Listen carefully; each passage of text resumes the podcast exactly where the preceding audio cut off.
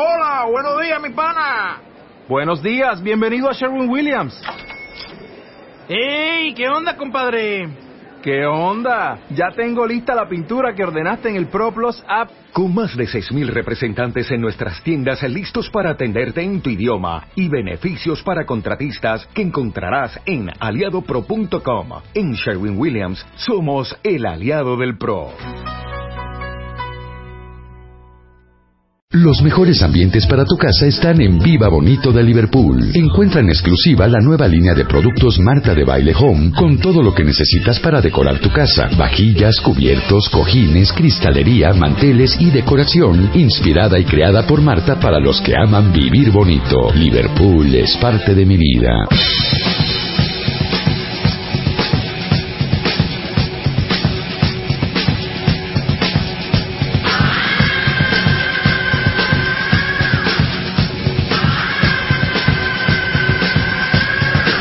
12.20 de la tarde en W Radio, Mario Guerra es en the house y hoy vamos a hablar del peso de la culpa. Les preguntamos a todos en redes, ¿de qué tienen culpa, Mario? Ajá. ¿Y de qué? ¿De qué salieron? ¿De, que de qué y por qué? ¿De qué y por Mira, qué? dice Kenia, yo hace un mes dejé a mi novio, ya vivíamos juntos y me siento súper culpable. ¿Ah, sí? Lucilú Ok. dice, yo, ay, estas culpas son horrendas. ¿Cuál, cuál, Lucilú. cuál? Ay, son horrendas, no sabes cómo entiendo. ¿Cuál es? ¿Cuál es? Mi mamá tiene un cáncer terminal y me culpo por no hacer nada por ella. ¿Pero qué puede ser? No, mana, eso no. Sí, no. No, culpa cuando tu mamá está enferma y te das cuenta que siempre has sido una perra con ella. Anda. Ya está, Exactamente. esa es una culpa horrenda.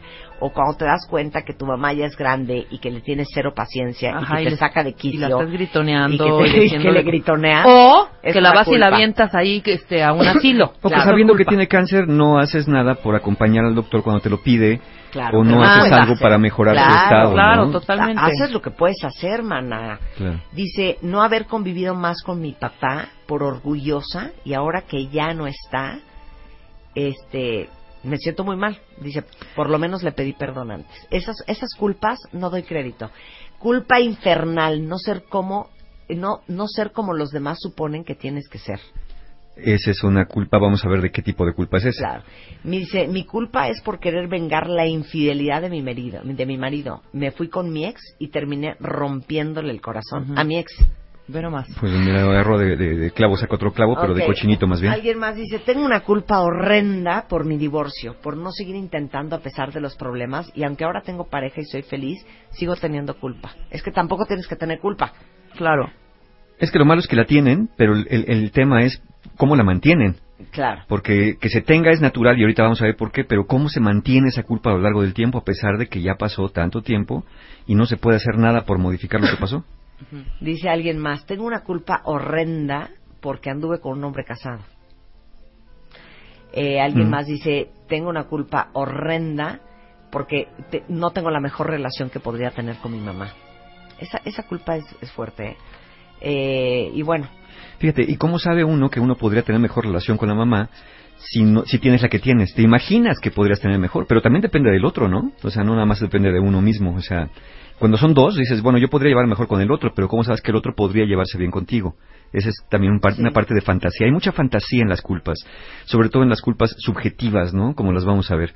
Entonces, como ya vimos, la culpa para muchos es un sentimiento de que deberían haber hecho algo que no hicieron o que debiendo hacerlo no lo hicieron y que eso les provoca eh, un, un dolor, un dolor emocional, Sí. ya sea real o imaginario. Bueno, ¿eh? quieren que les haga una confesión. Yo traigo una culpa porque ¿Con el qué? sábado fue el cumpleaños número 50 de la primera amiga que tuve en México cuando llegué a vivir acá, que es queridísima mía. Ujú. Se me olvidó. ¿No te conté? Sí me contaste, pero ahorita me cae el 20 con todo este background. Me tuve que ir cierto. fuera de México y se me olvidó. O sea, y ni siquiera le hablé para decirle no voy. Bueno, pero O ya sea, mal. felicitaste y todo. Sí, sí, sí, pero mal. Sí, claro. O sea, mal. ok, fíjate. Yo tengo culpa de que siempre quedo mal con todo el mundo porque siempre vivo así. Siempre quedo mal. Ahora fíjate, tú uno dice, ¿qué se siente la culpa? Porque se siente feo. Horrendo. Es horrenda la culpa. De hecho, ayer le mandé un mensaje de, no sabes qué mal me siento por haberte fallado el Claro. sábado. El clásico, Y me dijo. ¿y sabes qué me contestó? Me puso besitos y caritas de amor y me dijo, yo te quiero tal y como eres. No sé si fue flor o insulto. Sí, sí, sí. Que a veces es peor, Claro, ¿no? Porque uno espera que nos digan, Sí, claro, yo estaba esperando, ¿no? Pero cuando te dicen, no, no te preocupes, tú chin todavía, ¿no? Exacto, Es como, exacto. debo ser castigado, ¿no? Claro. No, me, no me trates bien porque yo me porté mal. Y eso es muy natural. Mira, es un sentimiento horrendo el de la culpa, pero debe servir para algo. Si no, no lo hubiéramos desarrollado como parte de la evolución humana. Para corregir. Exactamente. La culpa e- es esta señal de alarma que se enciende, que nos hace notar que hemos hecho algo que nos aleja de los demás. O sea, es tu conciencia diciéndote, Aguas. Sí, exacto. Eso es la culpa. Sí, es la, mira, la culpa realmente, digo, esa es la culpa ya transformada en una cosa más, más, más grave. Pero la culpa normalmente lo que te está diciendo es aguas, aguas, porque esto que estás haciendo te aleja de las personas que quieres. Aguas, porque esto que acabas de hacer te va a mantener, eh, va a poner una distancia entre tú y esa persona que es importante para ti. Es, te hace sentir la culpa que la falta que cometiste disminuye tu valor como persona. Y entonces al disminuir tu, tu valor como persona, los otros no van a apreciarte. Si no te aprecian, no van a querer estar contigo. Y si no quieren estar contigo, te quedas aislado. Y, como somos seres sociales, pues nos vamos a... Nos, nos po- podríamos morir en un momento dado. O sea, originalmente sí, si nos elevan de un grupo, podríamos morir por estar solos y, y no vivir con un colectivo. Hoy ya es más difícil, pero aún así se siguen encendiendo las alarmas de culpa. Y esta culpa, esta, esta fea sensación de culpa, busca aliviarse a través de reparar el daño que se hizo o de buscar el perdón de las personas a las cuales se, se, se lastimó. Esas son las dos cosas a la que la culpa nos mueve. Aunque hay una tercera cosa que alivia la culpa y van a ver que no es tan, tan sana, ¿no? En un momento dado. Claro, ¿tú traes culpa, Mario? Este... Bueno, las he tenido, sí, pero ahorita no. ¿No? ¿Traes Ahorita no culpa? traigo Yo ninguna. de todo, de todo, todos los días, a to- y aparte soy culposa, y aparte ya he detectado que ya la gente me cacha y por ahí me agarra. y me chantajea y me manipula. Híjole, eso es Muy feo. cañón. Yo creo que hay dos culpas infernales. Te Ajá. las voy a dar, les las voy a dar en orden de importancia. A ver. No doy crédito la culpa con los papás. Segundo, la culpa con los hijos. Ajá. Sí. No doy crédito. Por eso es el efecto del cual hablaba yo este el sábado que inauguré el Master Baby Mundo. Es el efecto el niño está dormido. Que cuando entras al cuarto y ves a tus hijos dormidos, y si ese día fuiste dura, los regañaste, los castigaste, no los dejaste la Nalgadas y fiesta, todo. no- no- o al cualquier horror que hayas hecho, gritos, impaciencia, los ves dormidos y dices, O sea, nudo en la garganta. Es que esa y culpa es tercero, la pareja. Ajá. Sí. Yo diría Ah, que ese es el orden. Y todo empezó con los padres, ¿eh? Todo empezó, Todo empezó con, con los los padres, sí. Ok, regresando del corte, vamos a hablar del ciclo horrendo de la culpa con Mario Guerra. No se vaya. Marta de baile en W. Estamos donde estés. Estamos hablando horrendo de la culpa, cuentavientes, y, y si quieren compartir de qué sienten culpa últimamente y qué los trae mortificados, para eso está Mario Guerra el día de hoy. Les vamos a explicar algo bien interesante. La culpa, ¿sabían ustedes que tiene un ciclo? Así es. Y el ciclo de la culpa empieza con un debería. Yo debería haber llamado a mi hermana. Yo debería ser más atento con mi pareja. Yo debería haber hablado más con mi papá. Yo debería dejar de beber tanto. Yo debería terminar mi tesis. Yo debería de haberle echado más ganas, yo debería ver más a mi mamá, yo no debería de haberle gritado a mis hijos, yo debería de ser más paciente con ellos, yo debería de haber cooperado con mi marido ayer que tenía tantas ganas. ¿Así? Yo no debería, yo no debería haber pensado en abortar cuando estaba embarazada, aunque no hubieras abortado. Hay un caso que nos escribe así, un parecido que tiene esa culpa por haberlo pensado alguna vez. Entonces, es, es un debería, un debería que está presente. Después viene una acción o inacción. Es decir, si, si llamas, dice yo debería haber llamado y llamas, no viene la culpa ahí. Si yo debería haber estado y estás, no viene la culpa.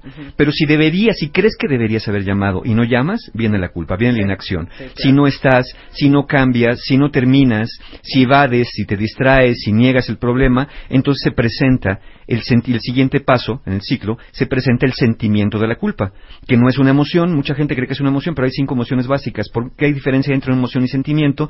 El sentimiento es derivado de una emoción, pero aunado a una interpretación. Ok, pero fíjate bien lo que te voy a decir.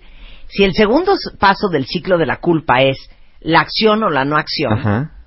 si hiciste ya no vas a sentir culpa, si no hiciste vas a sentir culpa. Así es. Hay veces que quisieras hacer, pero ya no se puede hacer. Ah, O sabes que ya no debes de hacer. Es correcto. Por ejemplo, la cuentaviente que dice, me siento mal por haberme divorciado y por no haberme quedado más tiempo a pesar de todas las broncas que habían. O sea, no no era una buena idea hacer algo, no era una buena idea quedarse en ese matrimonio porque no jalaba. Exacto. Mira, Entonces va a sentir culpa. Eh, Entonces, ¿qué haces culpa. cuando no puedes hacer nada? Hay una persona que dice que siente culpa porque no está el tiempo suficiente con su hija cuando su hija le pide estar. Y sabemos que los niños siempre te van a pedir que estés y nunca va a ser suficiente el tiempo que estás, Sí. pero tampoco puedes dejar tu vida entera o, o hasta tu trabajo, porque con eso ayudas a tu hijo o a tu hija a crecer y a desarrollarse. Claro. Entonces no puedes hacer otra cosa más que decir tengo que hacer esto otro, aunque esto me dé culpa. Ahora, eh, ha- habrá que analizar primero qué clase de culpa es, si es objetiva o es subjetiva. Porque mucho, antes de irnos al corte, tú lo dijiste, muchas son culpas sociales. Yo debería estar más con mis papás, yo debería no abandonar esto, yo debería, eh, eh, es todo lo que social te presiona, yo debería ser una buena madre o debería ser un buen padre. ¿Qué es ser una buena madre o ser un buen padre? Ser una buena madre es estar 24 horas al día pegado con tu hijo porque sientes que te necesita, porque cuando te ve te ve con carita de mamá te necesito y quédate conmigo. O ser una buena madre es sí estar con ese hijo, pero además poder ponerle límites, pero además poder, poder trabajar para él, pero además procurar que esté bien y no solamente estando a su lado. Muchas de las culpas tienen una carga subjetiva social, Sí. lo que el resto de nosotros decimos que una persona debería ser para ser socialmente valiosa. Entonces debes de saludar, debes de comportarte de una manera, debes de estar con tus padres, debes de estar con tus hijos. eh, y, y la pregunta es, ¿qué tanto más vas a estar? Yo Pero tienes razón la subjetividad, porque a lo mejor eh, yo me volteo y le digo a Rebeca, híjole, tengo una culpa horrenda porque ayer no le hablé a mi mamá y le hablo diario. Y Rebeca contestarme y decirme, neta, ¿le hablas diario? Hija, yo le hablo una vez al mes y tengo cero culpa. O sea, es muy subjetivo. Claro, y tú puedes pensar de Rebeca en este ejemplo, qué mala hija es, cómo no le habla diario a su mamá. Sí, Te vas a arrepentir, Eh, eh, mucha gente lo dice así, Sí. ojalá que nunca te arrepientas de no haber estado todos los días con tu madre y tú dices, bueno, pues a lo mejor me arrepiento y ya manejaré la culpa o no, porque también va a depender mucho de lo que yo sienta que debería, volvemos al ciclo de la culpa, que debería hacer. Si yo siento que no debería hacerlo, y no lo hago, pues no me va a dar culpa, ¿no? La culpa objetiva es la que sí, cuando se espera algo de ti o tú esperabas realizar algo concretamente y no cumpliste con un acuerdo o con algo genuinamente esperado, hay una responsabilidad objetiva. Por ejemplo, quedaste de pasar por alguien para recogerlo y llevarlo al aeropuerto y no pasaste. Ahí hay una culpa objetiva porque había un acuerdo, Sí, eso se te olvidó, claro. entonces independientemente que sea inconsciente el olvido, Sí. este, no fuiste. O, por ejemplo, la culpa por haber sido infiel a tu pareja. Se presupone que en una relación de pareja monógama no vas a ser infiel y cuando lo fuiste te puede dar culpa. O puede no darte, ¿no? Claro. Porque también hay personas que no les da. Ya la subjetiva es la que te sale cuando sientes que fuiste mal hijo porque no estuviste al lado de tu madre cuando murió porque estabas de viaje. Cuando murió de repente de un infarto. No había manera que lo supieras, no había manera que pudieras prevenir eso. O en el ejemplo que nos contaron al principio de la señora que tiene cáncer lamentablemente y la hija se siente culpable porque la mamá tiene cáncer, ¿no? A- Ahora habrá quien o, crea... o- por no poder hacer nada. Pero- pero Pero, es que eso sí- es subjetivo porque en realidad, objetivamente, no puedes hacer más Sí, o, de lo aunque- que o- o haces. siempre se puede hacer algo. ¿Qué sí puedo hacer con el cáncer de mi mamá? Bueno, puedo estar, acompañarla a algunos estudios, puedo estar con ella, platicar con ella, acompañarla un poco más de lo que normalmente haría. Curarle la enfermedad no está en mis manos, ¿no? Y a veces ni siquiera en la mano de los doctores. Fíjate que hace mucho, ¿te acuerdas, Mario, que te conté mi anécdota una vez que mi abuelita se cayó así, ¡pua!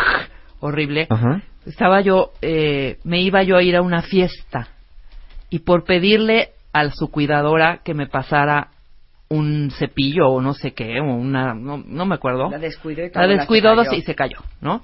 Entonces yo, así con Mario, Mario, tengo esta culpa horrenda. Y me dijiste algo que me tranquilizó un poquito, porque traigo cargando eso de, Claro. o sea, si no hubiera yo pedido a la cuidadora, él no hubiera pasado, ¿ok? Se, ca- cayó y no pasó a más nada, pero sí fue un gran, gran trancazo. Y me dice Mario, ¿y qué tal si le hubieras pedido a la cuidadora que te pasara unas medicinas?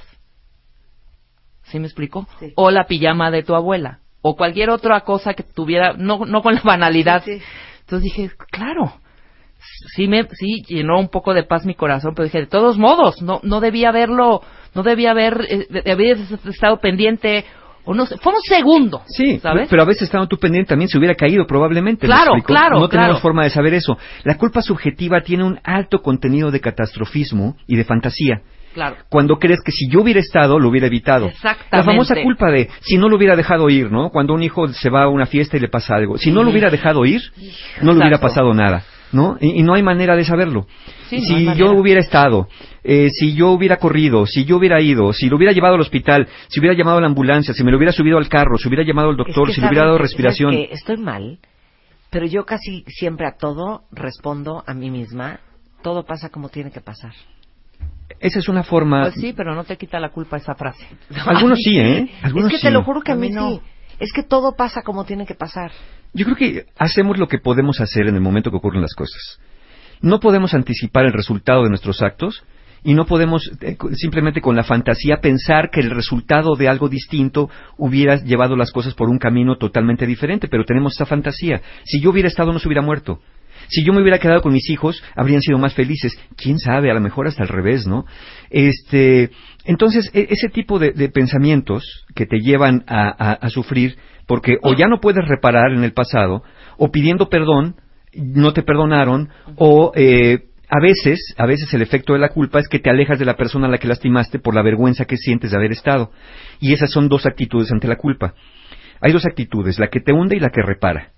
La que te hunde, que es la negativa, es la que te lleva a estar cada vez más con sentimiento de culpa, que te lleva a rumiar los pensamientos, a decir todo el tiempo, yo debería, yo tendría que haber hecho. Es la famosa actitud del remordimiento, porque pudiendo reparar no lo haces, por miedo a la reacción del otro, o a que no te perdone, ¿no? Prefieres alejarte.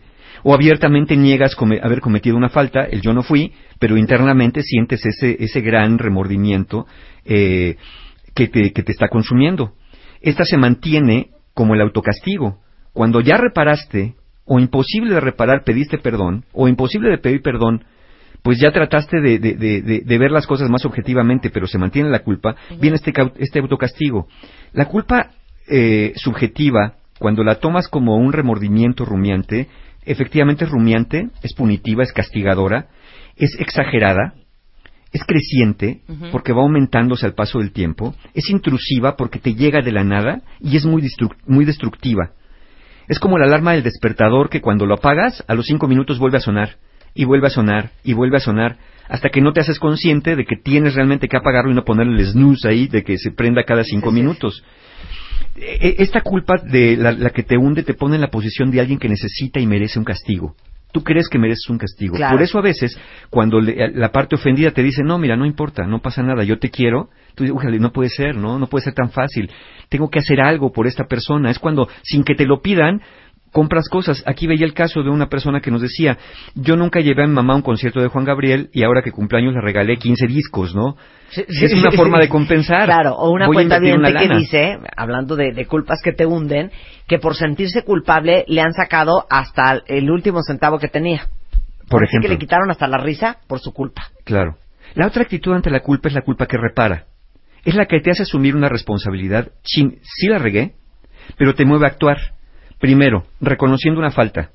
Después, buscando mitigar, revertir o compensar el daño causado, si es que es posible.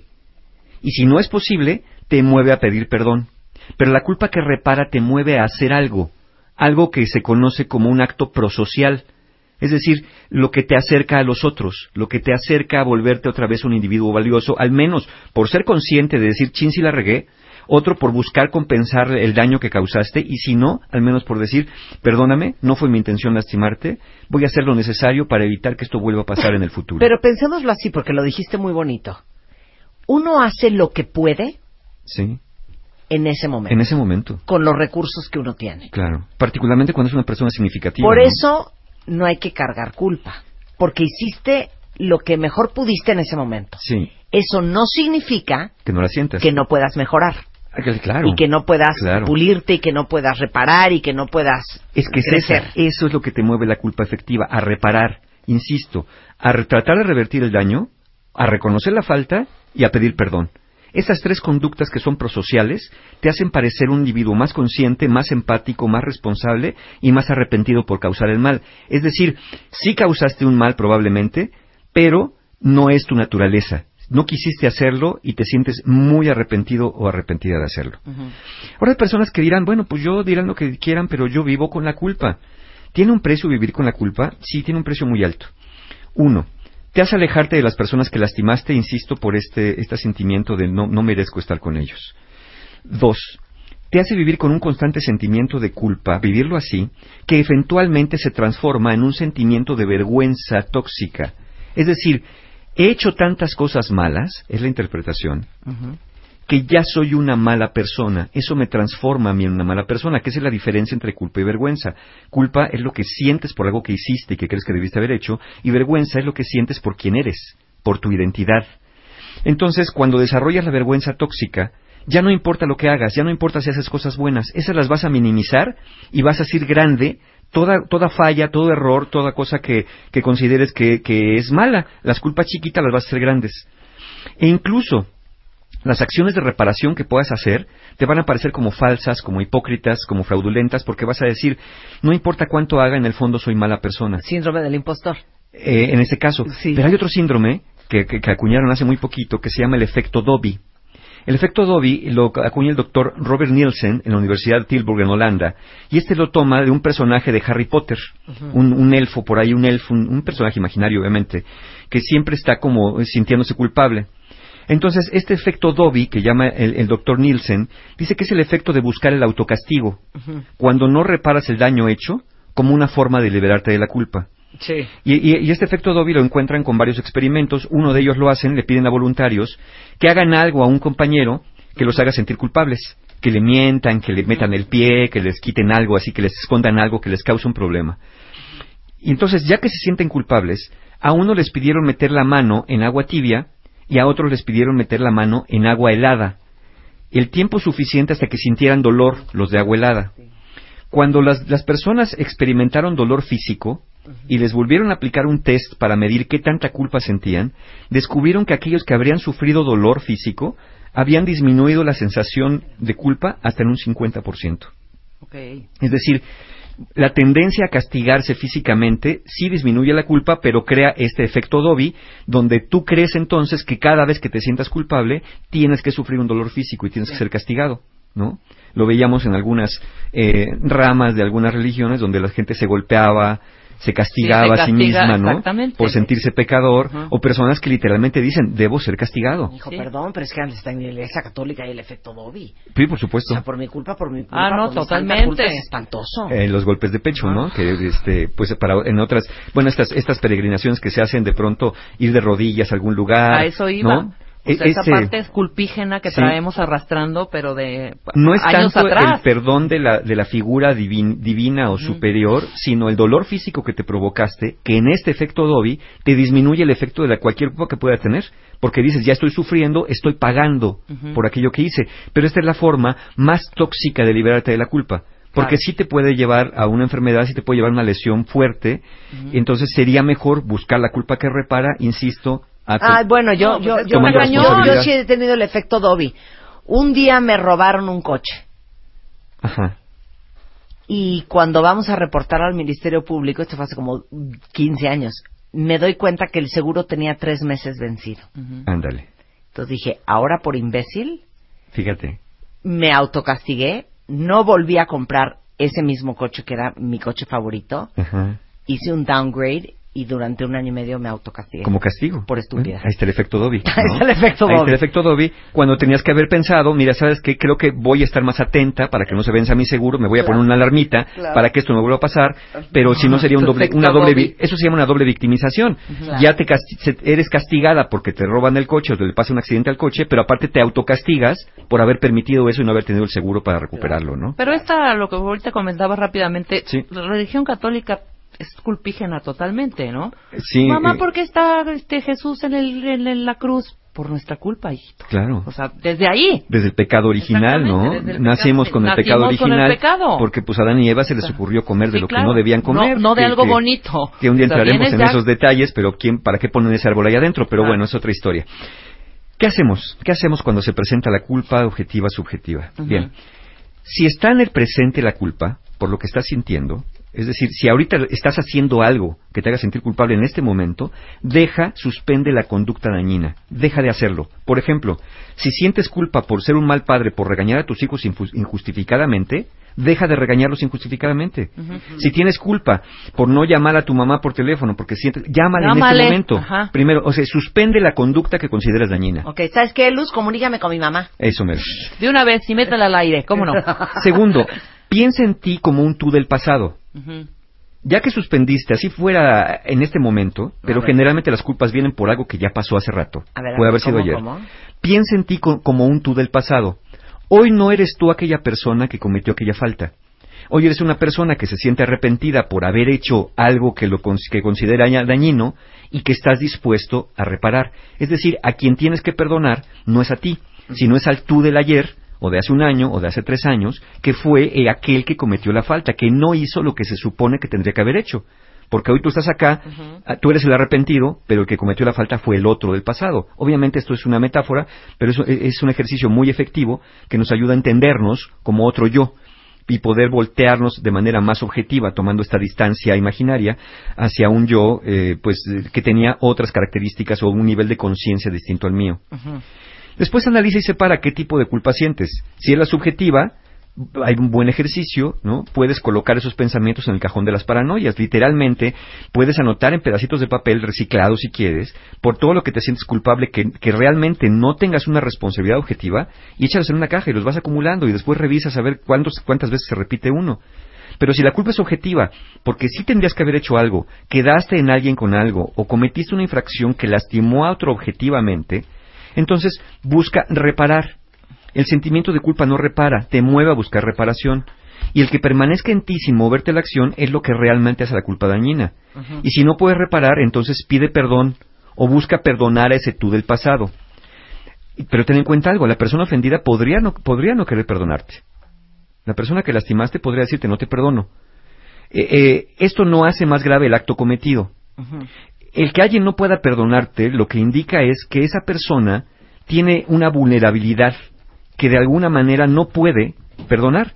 El perdón no siempre implica reconciliación. Para perdonar no se necesita tanto un buen corazón como fuerza interior, como una fortaleza de carácter para poder decir, ok, está bien, te perdono. Ahora, perdonarte no quiere decir que la persona quiera seguir teniendo una relación contigo, porque insisto, perdonar no es igual a reconciliar. Alguien te puede decir te perdono, pero quiero mantenerme a distancia. Ay, ¿Por pero, qué? Pero, ok, ¿por qué? Porque, porque no quiero que me vuelvas a lastimar. Y aunque ya me lo ofreciste, yo quiero estar seguro, entonces prefiero ya no tener esta relación contigo.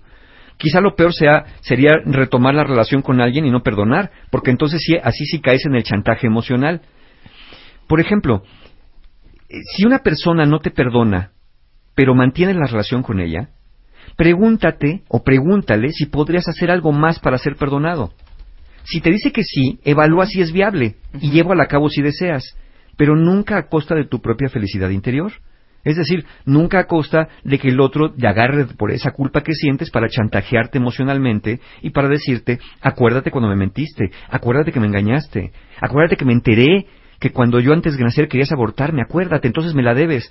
Porque entonces ya se vuelve una manera de obtener algo. Ya no es la, la- la cuestión de si te perdono o no, es cómo me conviene a mí mantenerte en ese efecto de culpa y con ese dolor emocional eh, para que tú puedas darme a mí aquello que necesito.